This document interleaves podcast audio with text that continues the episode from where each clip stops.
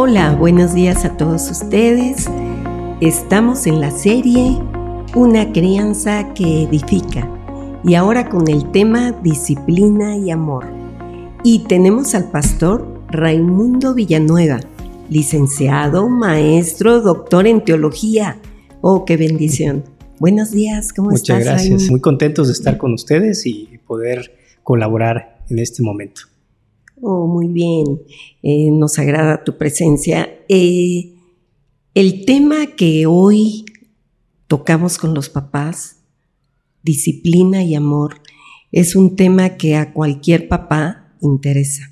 No creemos que, que este tema no guste a los padres porque los papás necesitan demostrar primeramente el amor a sus hijos.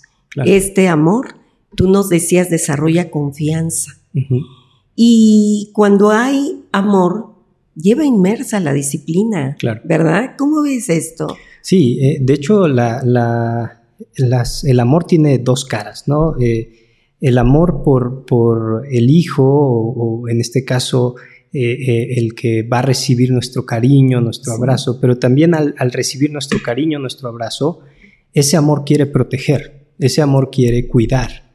Entonces al proteger y al cuidar, también va a incluir el, corregir, porque la corrección evita peligros, evita aflicción, evita dolor. Entonces, creo que a veces nos enfocamos mucho en el amor, en, especialmente en estas dinámicas de, criar a los hijos únicamente con, conforme ellos mismos van, van deseando desarrollarse, pero en realidad la escritura o la Biblia nos dice que no solamente es el deseo del niño, sino también la guía del padre la que debe dirigirle. Y, parte de esa guía es que ellos no miden los peligros, ellos no miden las consecuencias, ellos aún no tienen un criterio formado. Entonces, nuestra tarea como padres es, eh, es, es, formar ese criterio. ¿Y cómo lo vamos a hacer? Vía también el cuidado, la protección, pero también la disciplina, ¿no? Creo yo. Sí, y la disciplina no es castigo. Sí. La disciplina no es malas palabras para poder lograr lo que los padres desean. Y los padres desean el bienestar para sus hijos. Sí. tú comentabas qué padre es aquel eh, que no disciplina a su hijo, que no le enseña. La disciplina entonces lleva en sí amor, límites, cuidado, respeto, eh, y esto tiene que ver con el amor de Dios. Sí, definitivamente. ¿Por qué?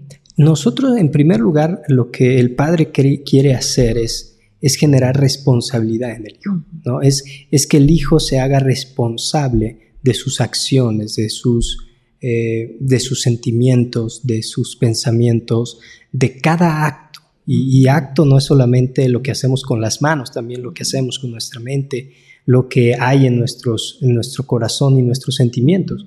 Vaya, yo no soy responsable de lo que otros me hacen, pero sí soy responsable de lo que yo hago con eso que provocan en mí. Entonces, e, e incluso la disciplina también incluye el manejo de las emociones, ¿no? El manejo de la ira, el manejo del miedo, ¿no? Eh, personalmente yo veo a mi hijo, él, aprendió muy rápido una palabra y es miedo, ¿no? Y, lo, y lo hace de esta forma, cruzando sus bracitos y poniéndose en el pecho y diciendo miedo, ¿no? Entonces, eh, ¿Qué es lo que yo trato de enseñarle? Y parte de la disciplina es eso, ¿no? No, no le quito el miedo vía, vía un castigo físico necesariamente, sino diciéndole, hijo, yo estoy aquí para acompañarte, ¿no? Y, y cuando tú tengas miedo, puedes abrazarme y, y, podemos caminar juntos en esto que te da miedo, la luz oscura, quizá yo aquí estoy contigo, ¿no? Pero ¿sabes quién más está contigo? Dios está contigo, ¿no? Este, a lo mejor un día yo no estoy, pero Él sí, Él siempre va a estar allí. Este, tienes miedo de ir a la guardería.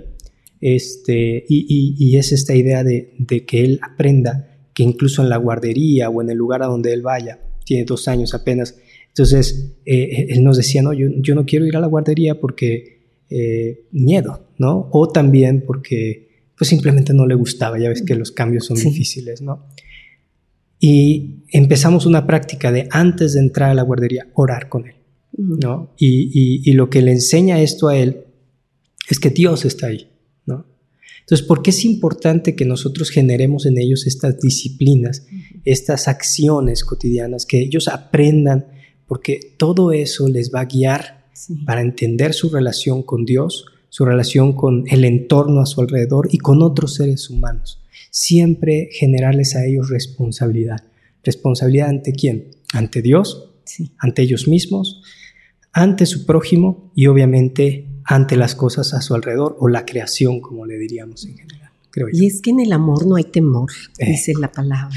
Y ellos tienen que ponerle eh, esa sabiduría a sus emociones, no solamente inteligencia, porque tenemos hijos muy inteligentes, pero esa sabiduría a sus emociones para que ellos sepan responder como deben responder. Tú hablabas de eh, el matrimonio y decías, matrimonio no es familia. Sí. Son dos cosas diferentes. Así es. ¿Verdad? Explícanos. de hecho, eh, hay veces que se confunde mucho esta dinámica de matrimonio y familia como si fueran una sola cosa, ¿no?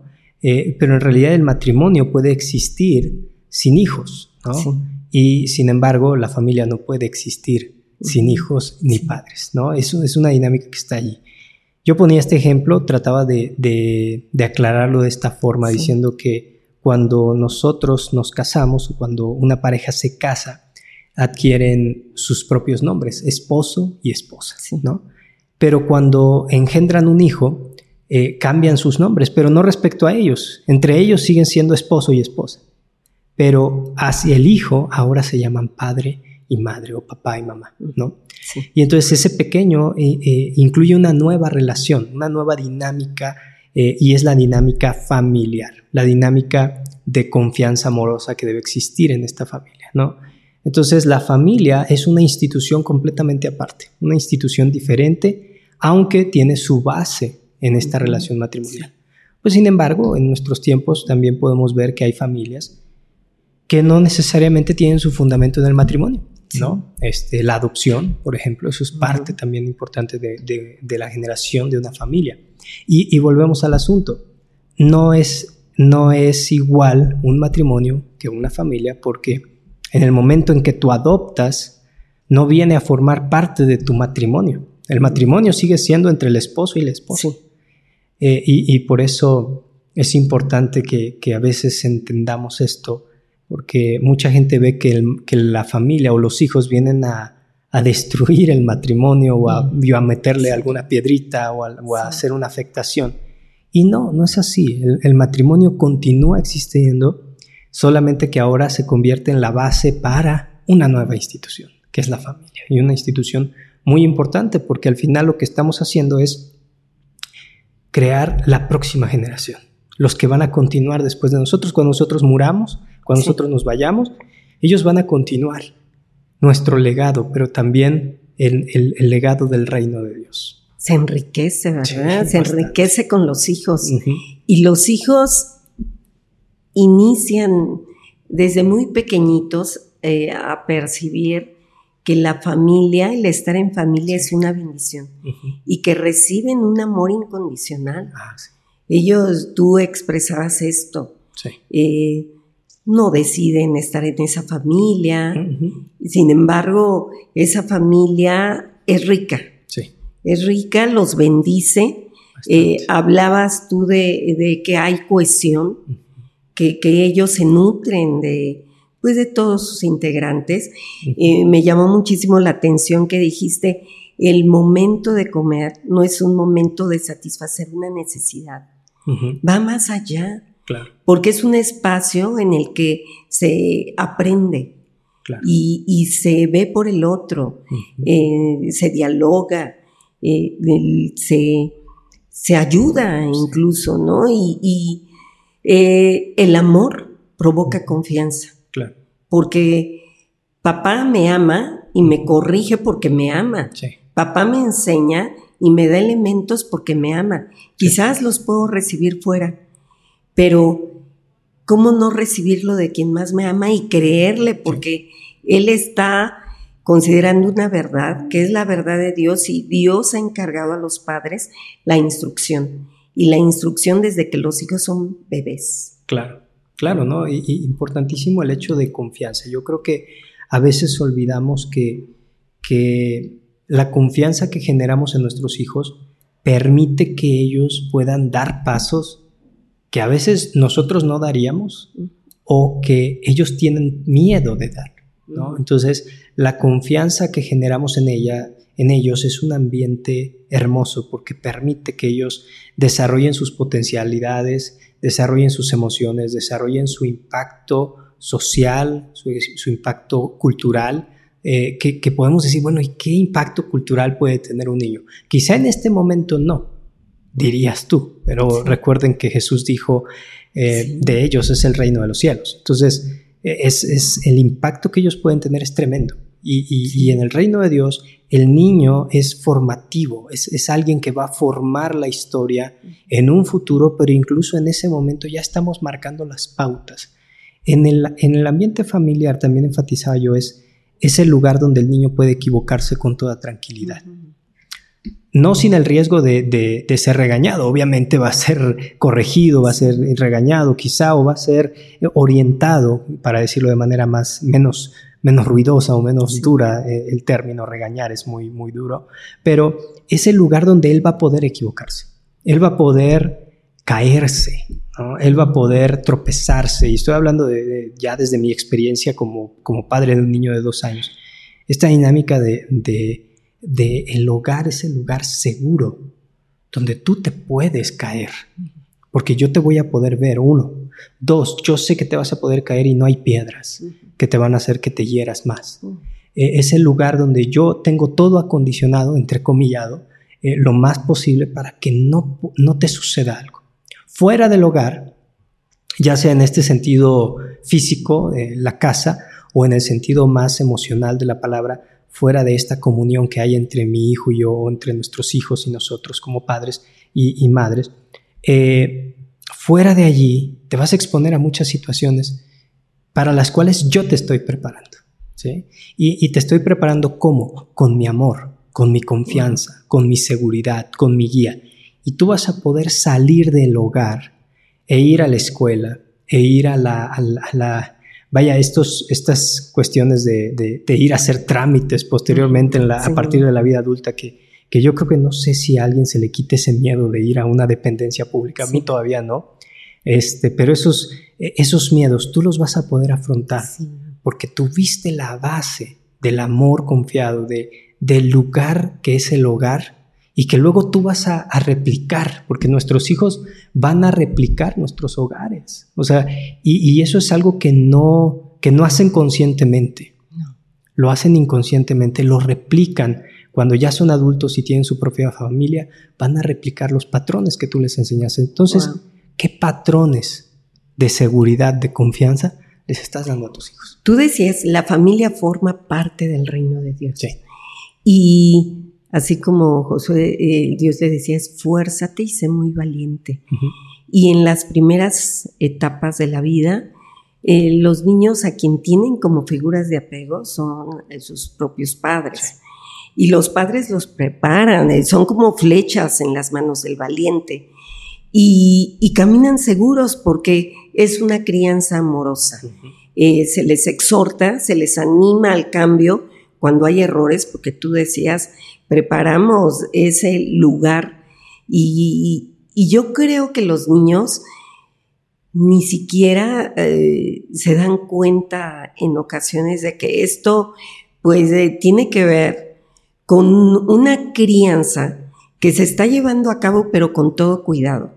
¿Por qué? Porque eh, van, vamos nosotros incluso descubriéndolos y les vamos animando porque tenemos esa palabra segura, la palabra de Dios en la que nos fundamentamos, y se les ayuda a crecer, considerando que, que Dios nos encomienda esto, ¿no? Eh, que se le instruye al niño en su camino y, y que eso eh, que van aprendiendo, ellos lo, lo van mirando como parte eh, de algo que como papá y mamá lo da, como son las personas que más nos aman, pues van con toda tranquilidad caminando sin que ellos sientan que papá pues es una figura de autoridad enojona, ¿verdad? Eh, llena de ira, llena de molestia y eso lo hablabas muy bien porque incluso tú decías El papá no se va a ver como una autoridad porque aporta a la casa. Explíquenos un poquito esto. Sí, claro, porque ¿qué es lo que te hace ser papá? ¿Qué es lo que te hace ser mamá? ¿No? Podemos, eh, eh, ¿qué es lo que te hace tener autoridad sobre tus hijos? Hay quienes utilizan la frase de, bueno, es porque yo porque yo digo, ¿no? Tiene un punto importante, pues sí, él, él enfatiza que tiene autoridad, pero la pregunta es por qué tienes autoridad, ¿no? Hay quienes dicen, bueno, es que mientras vivas en mi casa son mis reglas, entonces tú tienes que eh, eh, obedecerme, ¿no? Por eso, por eso me obedeces, porque vives en mi casa. Y dices, mm, ok, entonces el día que yo ya no viva en tu casa, ya no tengo que escucharte, papá o mamá, ¿no? Eh, o, también otros, mientras comas en mi mesa, y comas de mi comida y, yo soy el que te paga esto y yo soy el que te paga aquello. Tú estás basando tu autoridad paternal o maternal en el dinero, en la economía. Entonces, ¿qué va a pasar cuando tu hijo ya sea económicamente independiente? ¿Qué va a pasar cuando tu hijo ya sea eh, una, una persona con su propia casa? Y ahora, ¿qué va a pasar cuando tú vivas en su casa? Ya no eres el papá, ahora él es tu papá. Entonces, ¿cuál es la dinámica? ¿no? ¿Cuál es la autoridad paternal? Y en primer lugar, Dios es el que nos da la autoridad. Dios es el que nos ha hecho padres o madres, ¿no? Y es Dios quien establece que nosotros seamos eh, eh, los oficiales o la estructura de autoridad dentro de la relación familiar. ¿Qué se pide de los padres? Que críen a sus hijos en amonestación y disciplina en el Señor. Sí eh, dice no exasperen a sus hijos, ¿no? Por estos regaños tan radicales, tan constantes de, de nunca, y esta es una queja de muchos niños, ¿no? Es que nunca hago nada bien para mi papá, para mi mamá, ¿no? Y, y eso es lo que no, si, si eso está ocurriendo, si nuestros hijos están pensando que no hacen nada bien para nosotros, significa que algo estamos haciendo mal nosotros. Porque lo que debemos generar es en ellos la confianza de, ok, esto lo hiciste mal, pero esto lo hiciste bien, pero esto lo puedes mejorar y vamos a caminarlo, ¿no? Y en el caso de los hijos, que se pide de ellos hacia sus padres? La obediencia, como dice la palabra, pero también una obediencia en el Señor. Y aquí es un punto importante que yo no traté en la, en la, en la conferencia, pero sí, sí creo que es muy importante esto. Obediencia en el Señor significa que pueden desobedecer a sus padres, los hijos. Y, y, cuando, cuando lo que ellos dicen, cuando lo que ellos mandan va en contra de la voluntad de Dios. Eh, y, de igual forma el padre o la madre puede ser desobedecido. Y esto como que hasta retiña en los oídos porque dices, ¿cómo? ¿No? ¿No es absoluta? No, es tu autoridad es en el Señor. Y si tú dices algo que va en contra de Dios y, y haces que tu hijo haga cosas que van en contra de la voluntad de Dios, eh, entonces tú no debes ser obedecido y no debes ser respetado como padre. ¿no? ejemplos tan, tan radicales y, a veces esos son los ejemplos que más claros quedan. Por ejemplo, un padre que, que toca a sus hijos de manera sexual. ¿no? ¿Qué está pasando allí? Él está violentando la norma de Dios para la vida de su hijo. ¿no? Y él no está siendo un buen padre. ¿no? Porque el niño concibe que Dios es bueno Así es. Y que su cuerpecito eh, debe ser respetado. Así es. Incluso la Biblia habla de un ósculo santo, de un beso santo. Un beso que cuida, no un beso que lastima. Eh, y yo escuchaba, eh, tú comentabas de la familia es una institución, tú decías, una institución creada por Dios. Sí y esta familia eh, pues eh, tiene funciones, ¿no? Bueno, el papá, la mamá tiene una función. Claro. Y esta función tiene que ver con la autoridad. Entonces, esta autoridad es dada por Dios eh, como un don. Y el papá desarrolla esta habilidad como autoridad fundamentándose en lo que Dios manda, en lo que Dios quiere y Dios tiene para los niños una crianza amorosa a través de, sus padres. Y el niño detecta lo que es correcto, lo que es bueno, lo que es puro, lo que es de buen hombre y, se apega a eso. Entonces el niño puede decir, no, papá, Exacto. No, esto no, porque esto Dios no lo quiere. Y yo lo he aprendido y tú me lo has enseñado. Y ahorita en este momento me estás faltando el respeto Esto no, y a veces eh, se tienen estas frases casi, casi como un eslogan, ¿no? Y, y en realidad nuestros niños tienen que aprender lo que es bueno para ellos. Así es. Ah, tienen que aprender a cuidarse, a saber decir no, porque eh, no porque son los padres, eh, un padre que, que, está dependiendo de Dios es un padre de bendición. Así es. Pero un padre que no eh, está respetando a sus hijos es porque no está dependiendo de Dios. Sí. Y los niños se dan cuenta. Claro. Los niños que son niños que, que han sido criados bajo esa amonestación del Señor, pues son niños que aprenden a cuidarse, a decir no, aun y cuando eh, sean los padres, Sí. ellos deciden y dicen, no, esto no es correcto. Claro. Y tienen un espíritu superior que es el Espíritu Santo Así es. y les guía y les lleva a, a toda verdad. Sí, creo que la paternidad debe ser vista como un don, pero también como un deber.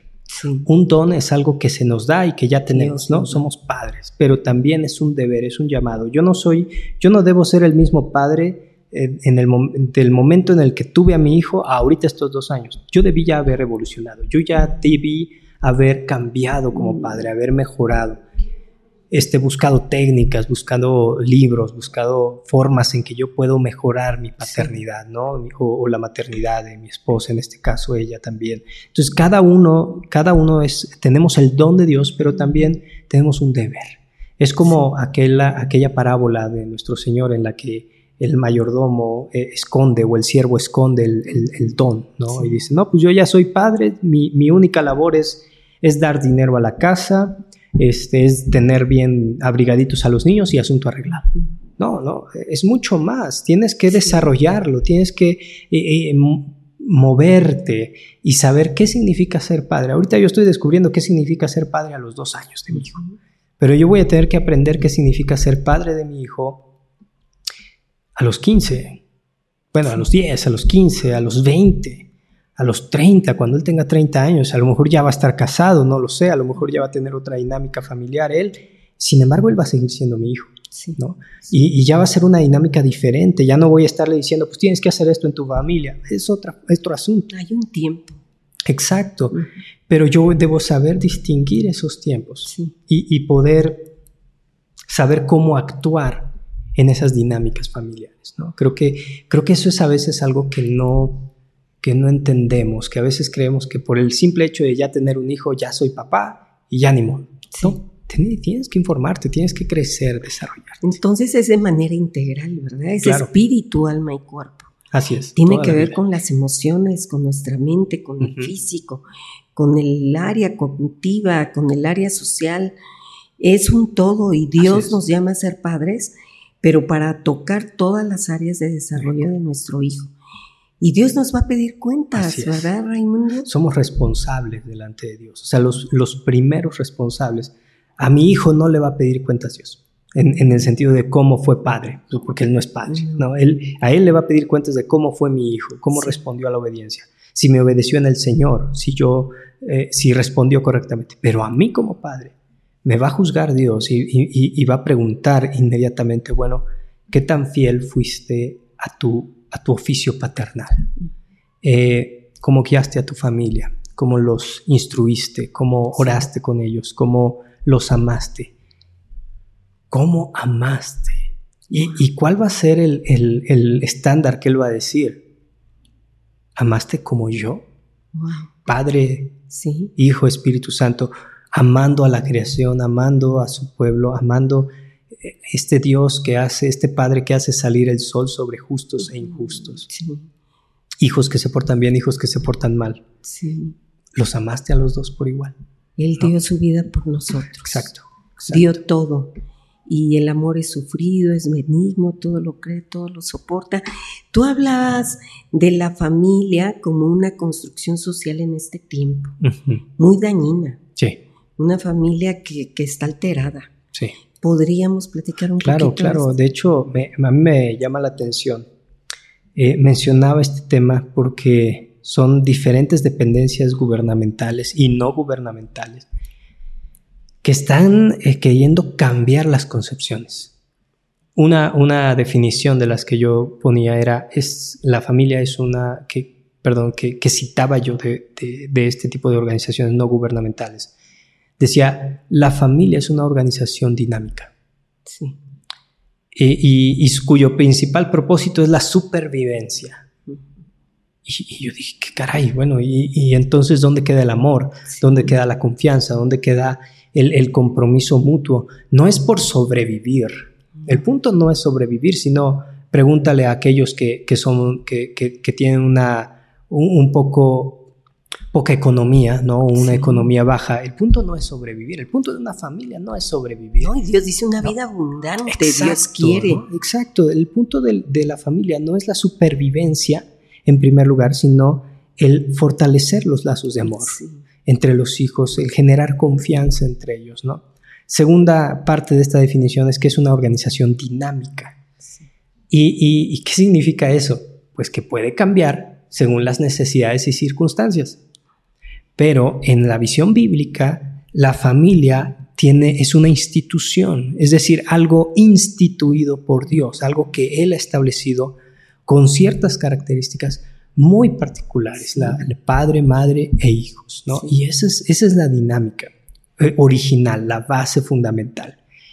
Por causa del pecado, por causa de la caída del hombre, hay, hay un mal funcionamiento en la familia, distorsión, destrucción de la familia, de tal manera que padres abandonan el hogar o madres abandonan el hogar, eh, o hijos que son rebeldes contra sus padres. Entonces, toda esa eh, hay una estructura que se ha visto afectada por el pecado. Muchas consecuencias exacto, Exacto. Y, al nosotros querer cambiar el concepto de familia, llegan a haber otras definiciones. Bueno, entonces podemos hablar de, familias de, padres del mismo sexo que tienen hijos, ¿no?